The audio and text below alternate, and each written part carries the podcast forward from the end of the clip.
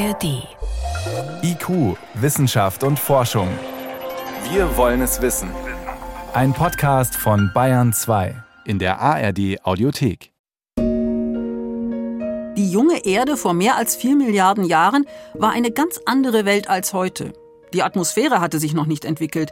Die Erdkruste hatte sich gerade mal auf unter 100 Grad abgekühlt. Immerhin gab es schon Wasser. Das ist die Welt, in der simple chemische Bausteine zu den Urformen des Lebens zusammenfanden. Mehr ist nicht bekannt. Die Vorläufer der ersten lebenden Zellen haben keine Spuren hinterlassen, keine Fossilien. Wer herausfinden möchte, wie unter diesen Bedingungen einfachste Frühformen von Leben entstanden sein können, hat nur die Möglichkeit, das jetzt, mehr als vier Milliarden Jahre später, selbst auszuprobieren. Schauen wir uns drei solche Versuche an. Wie ist das Leben entstanden? Theorien und Experimente. Eine Sendung von Renate L.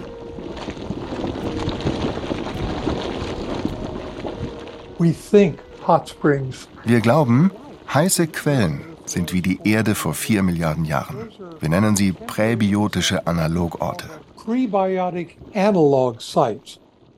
Der Biophysiker David Diemer Professor an der University of California in Santa Cruz, forscht seit Jahrzehnten zur Entstehung des Lebens und experimentiert nicht nur im Labor, sondern auch direkt am Rand von heißen Quellen in Vulkangebieten.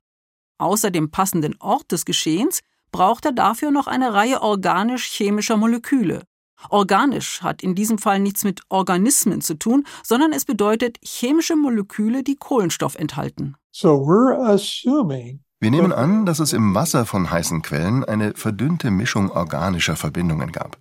Die wurden entweder irgendwie geochemisch synthetisiert oder aus dem All auf die frühe Erde geliefert. Es besteht Einigkeit, dass die meisten organischen Verbindungen mit sogenannten interplanetaren Staubpartikeln auf die frühe Erde gelangten. Meteoriten hatten nur einen sehr geringen Anteil. Tatsächlich fand man im Murchison-Meteorit, der 1969 in Australien niederging, genau die organischen Moleküle, die David Dienmer in seinen Experimenten verwendet. Aminosäuren, heute die Bausteine unserer Proteine, Nukleinsäuren, heute die Bausteine der Erbsubstanz DNA und Lipide.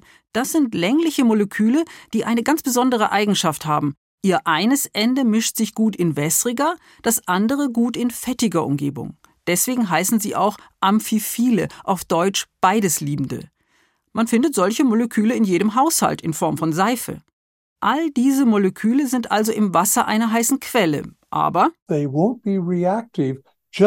Sie reagieren nicht miteinander, weil sie stark verdünnt sind. Sie müssen aufkonzentriert werden und da kommen wir zu den Nass-Trocken-Zyklen. Mit fortschreitender Verdunstung sammeln sich nach und nach alle gelösten Verbindungen in einem Film. Der besteht aus einer Mischung der amphiphilen Moleküle mit den Nukleobasen und den Aminosäuren in einer räumlich geordneten Form. Unter dem Mikroskop sieht man, die seifenartigen Amphiphile bilden Lamellen, in denen die anderen Moleküle sich verfangen. Noch sind es einzelne Moleküle oder Monomere. Sie reihen sich in diesem trockenen Film hintereinander auf. Das nennen wir Präpolymere. Und wenn man die auf etwa 80 Grad erwärmt, die Temperatur heißer Quellen, entweicht das Wasser und die aufgereihten Monomere schließen sich zu Polymeren zusammen. Polymere, das sind Ketten aus einzelnen Molekülen. Aber es passiert noch etwas anderes. Die amphiphilen Moleküle fügen sich zu Membranen zusammen, in denen sie die Polymere einfangen. Jetzt haben wir Protozellen. Die leben nicht, aber sie sind auf dem Weg zum Leben. Membranen sind halbdurchlässige Hüllen. Dass sie entstehen, ist ein entscheidender Schritt zur Entwicklung der Zelle. Bis dahin ist es noch ein weiter Weg, aber Protozellen sind schon die Vorläufer unserer heutigen Zellen. Damit in der heißen Quelle die Entwicklung Richtung Leben weitergeht, muss der eingetrocknete Film wieder nass werden. Der Astrobiologe Bruce Damer, der gemeinsam mit David Diemer an der University of California forscht, ist für solche Experimente schon in einige Vulkangebiete gereist. Er beschreibt die Schritte, die er mehrmals wiederholt, bis er das Ergebnis sehen kann.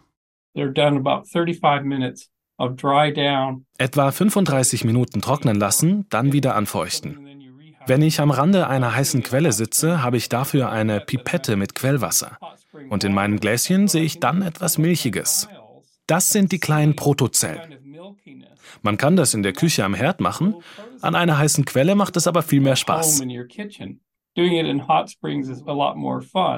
Durch das Wasser kommt der angetrocknete seifige Film in Bewegung, im Glasgefäß oder vor rund 4 Milliarden Jahren in einer heißen Quelle.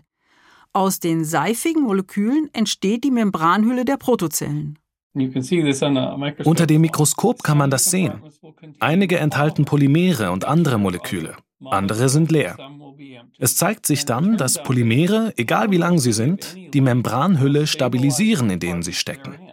Das führt zu einer Selektion, einer Bevorzugung dieser Polymere, bevor es die Darwinsche Selektion gab. Als chemische Evolution wird das auch bezeichnet. Durch Polymere stabilisierte Protozellen existieren lange genug für weitere Innovationen, etwa kleine Poren in der Membran, durch die sich Moleküle rein oder raustransportieren lassen. Andererseits existieren in der Protozelle auch die Polymere länger und können weiter reagieren. Darunter sind auch ganz besondere.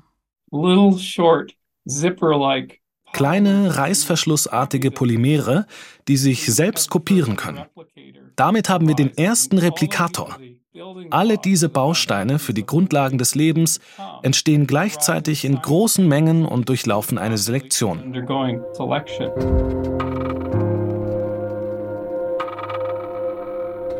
Von der Chemie zur Biologie in heißen Quellen, von denen es auf der jungen Erde wohl sehr viele gab. Die Experimente von David Deemer und Bruce Damer zeigen, das ist möglich. Aber könnte das alles auch woanders passiert sein?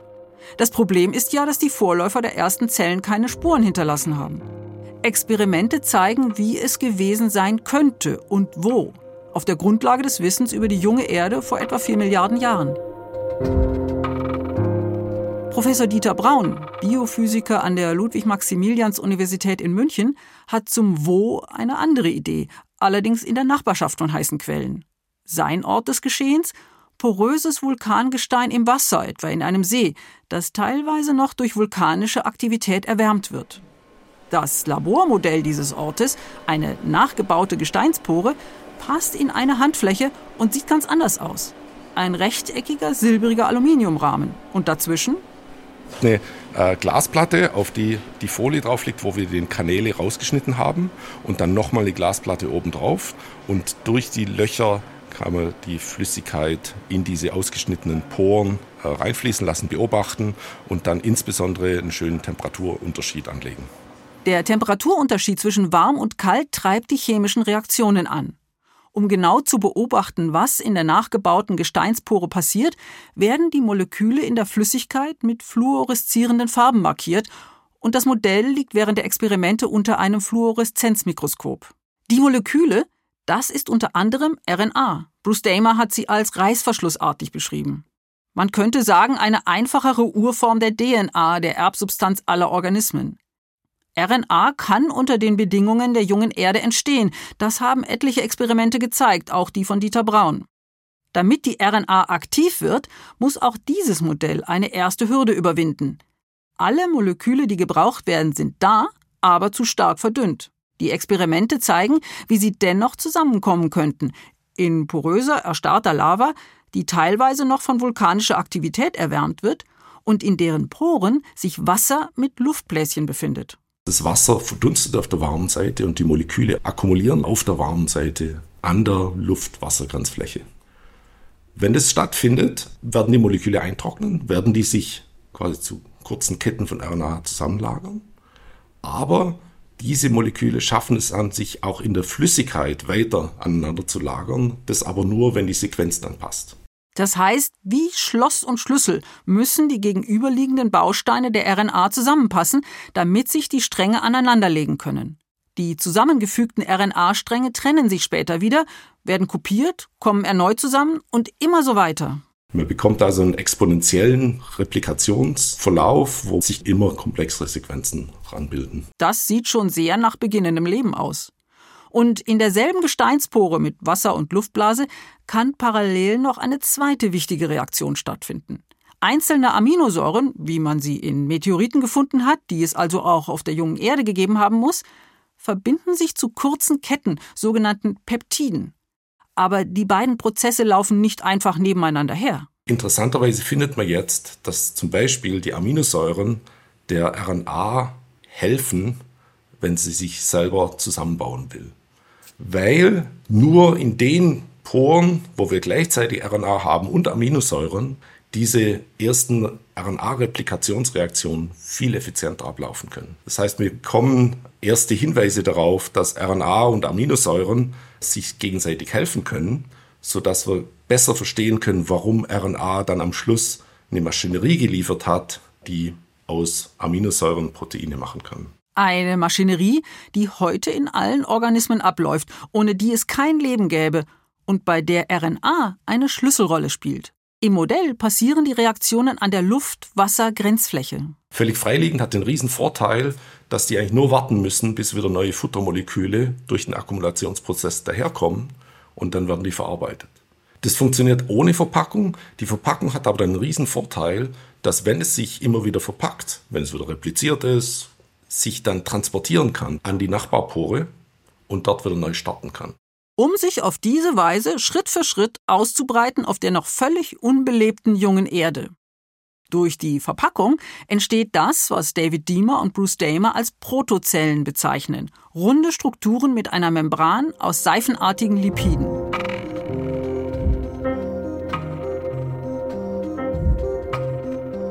Die Modelle Gesteinspore und heiße Quelle ähneln sich in einigen Punkten. So spielt der Wechsel zwischen trockeneren und feuchteren Phasen eine wichtige Rolle. Und beide kann man sich in derselben Gegend vorstellen, einem aktiven vulkanischen Gebiet, vielleicht wie heute auf Island. Das gilt zwar auch für ein drittes Modell, bei dem Geysire eine entscheidende Rolle spielen, aber das wird von ganz anderen Kräften angetrieben.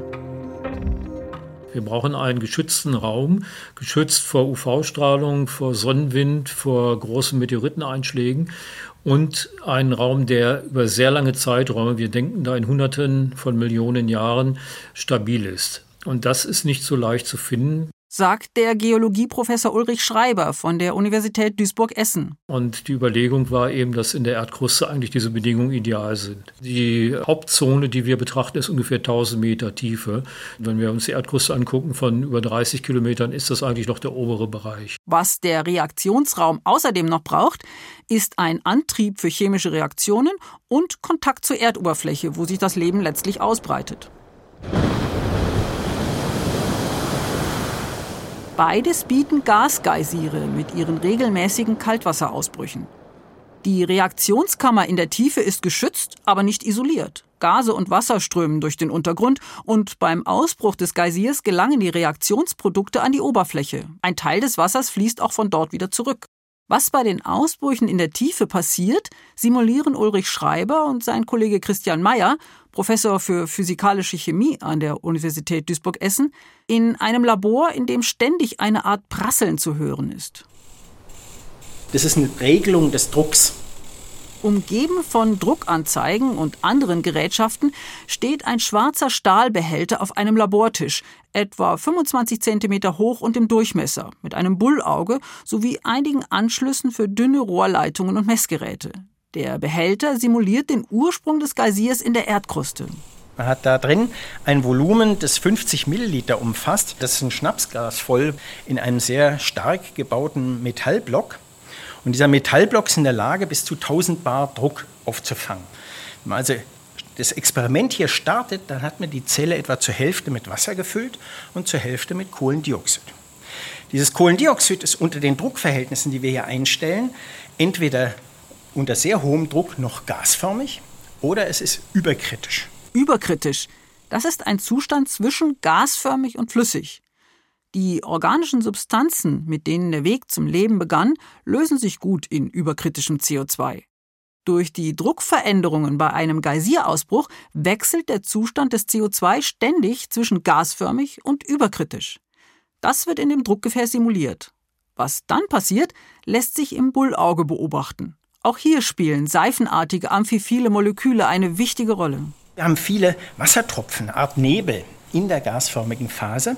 Und diese amphiphilen Moleküle, die lagern sich an der Oberfläche dieser Wassertropfen an. Die lieben Oberflächen und ganz besonders lieben sie die Oberflächen zwischen Wasser und einem Gas. Das heißt, die werden dann eine Monolage, eine Monoschicht um den Wassertropfen bilden. Dann setzen sich diese Tropfen allmählich ab und irgendwann landen sie auf der Wasseroberfläche, die ebenso von solch einer Schicht bedeckt ist. Und dann entstehen kugelförmige Gebilde, die eine Doppelschicht an ihrem Rand tragen. Und die nennt man Vesikel. Und diese Vesikel haben tatsächlich eine gewisse Ähnlichkeit mit Zellen dahingehend, dass sie eine sehr dynamische Membran besitzen. David Diemer und Bruce Damer nennen sie deshalb Protozellen. In einem schematischen Bild werden die amphiphilen Moleküle als ein Strich mit einem runden Kopf dargestellt. In der Doppelschicht liegen die wasserliebenden Köpfe jeweils außen, die wassermeidenden Enden im Inneren der Vesikelmembran. Je mehr simulierte Geysirausbrüche, desto stabilere Vesikel entstehen. Also so Standard ist 5000 Generationen. Wir haben also 5000 Geysirausbrüche hintereinander. Das dauert dann drei Wochen. Jetzt muss man dazu sagen, wir haben nicht nur die Vesikelbildner hier in dem System drin, sondern auch Aminosäuren. Die Bausteine der Proteine, die man in Meteoriten gefunden hat.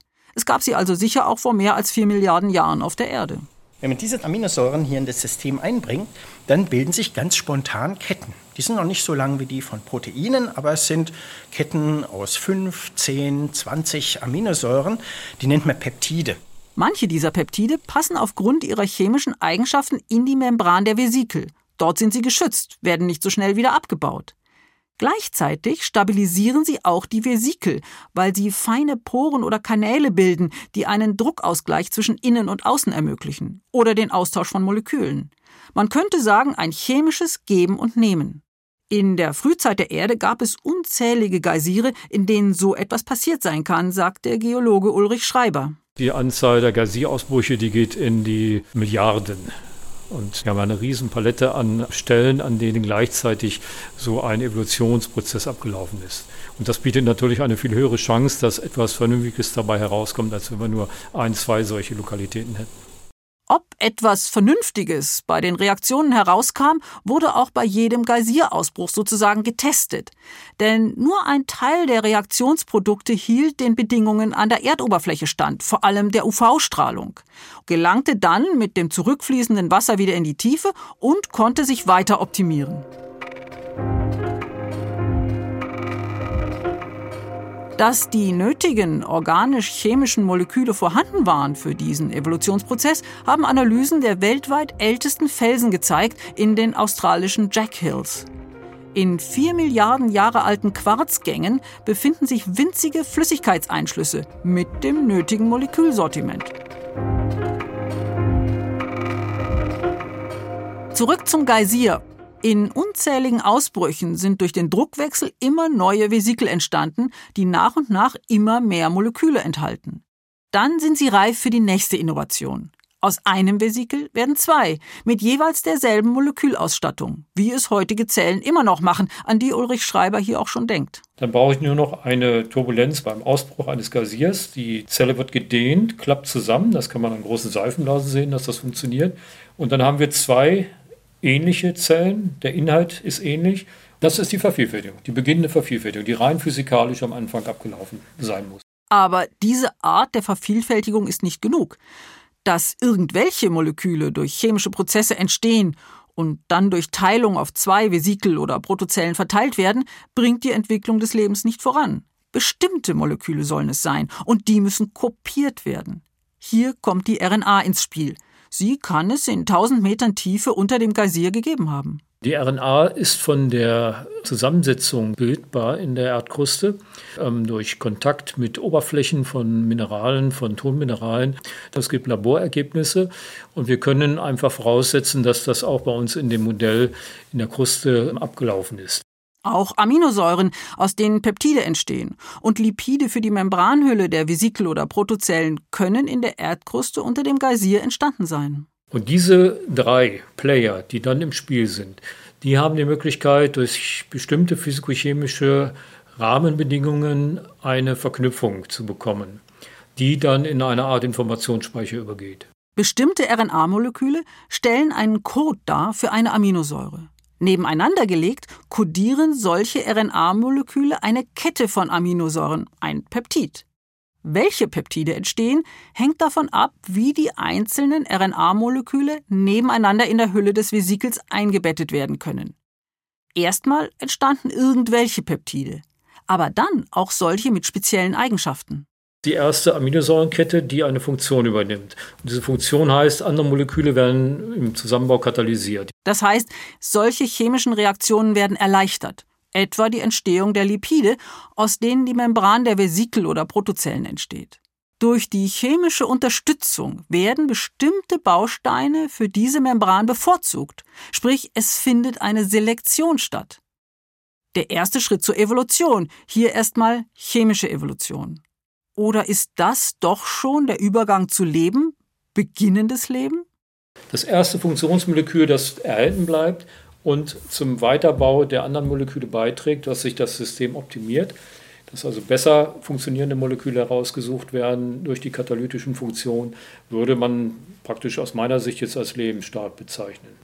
Weil dann wird das weitergereicht bis in die heutige Zeit. Diese Moleküle sind dann immer wieder die, die nachgebildet werden und eine Funktion haben.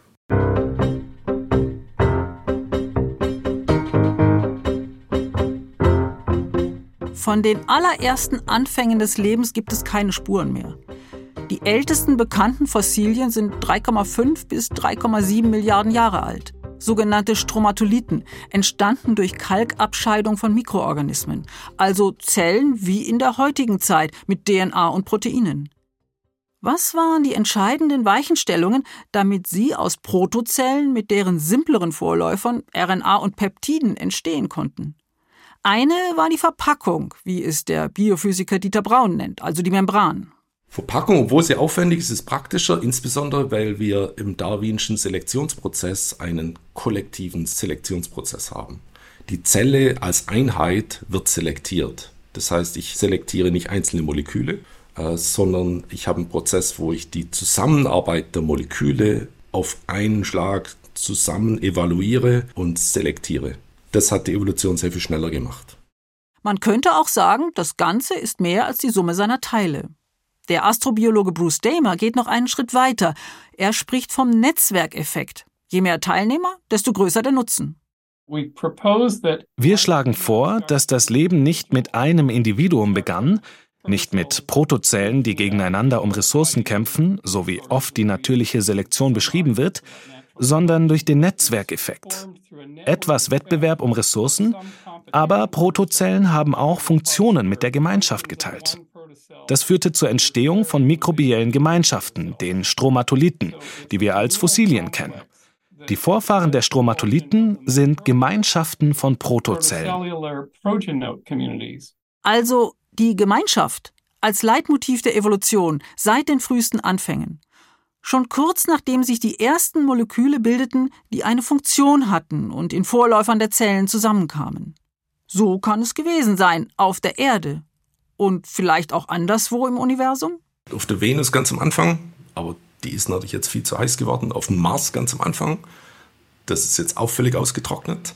Aber was natürlich sehr interessant ist, sind all diese kleineren Monde, um Saturn, Jupiter, auf dem man Wasser vermutet. Und da müsste man wirklich genauer hinschauen, was da wirklich ist. Weil es könnte tatsächlich sein, dass da komplexe Moleküle drin sind, die man dann auf einen evolutionären Prozess zurückführen kann. Und man dann sagen würde, okay, es ist zwar ein molekulares Leben, aber schaut her, Darwin funktioniert auch auf anderen Planeten. Heutiges Leben kommt nicht ohne komplexe Proteine und die Erbsubstanz DNA aus mit denen auch schon Stromatolithen vor dreieinhalb Milliarden Jahren ausgestattet waren. Aber Nukleinsäuren, Aminosäuren und Lipide, RNA und Peptide, die es schon vor mehr als vier Milliarden Jahren auf der jungen Erde gab, die gibt es unverändert bis heute. Alle Organismen, von Bakterien bis zu Menschen, tragen damit immer noch den Ursprung des Lebens in sich. Sie hörten IQ Wissenschaft und Forschung Heute mit dem Thema Wie ist das Leben entstanden? Theorien und Experimente. Eine Sendung von Renate L. Redaktion Thomas Morawetz.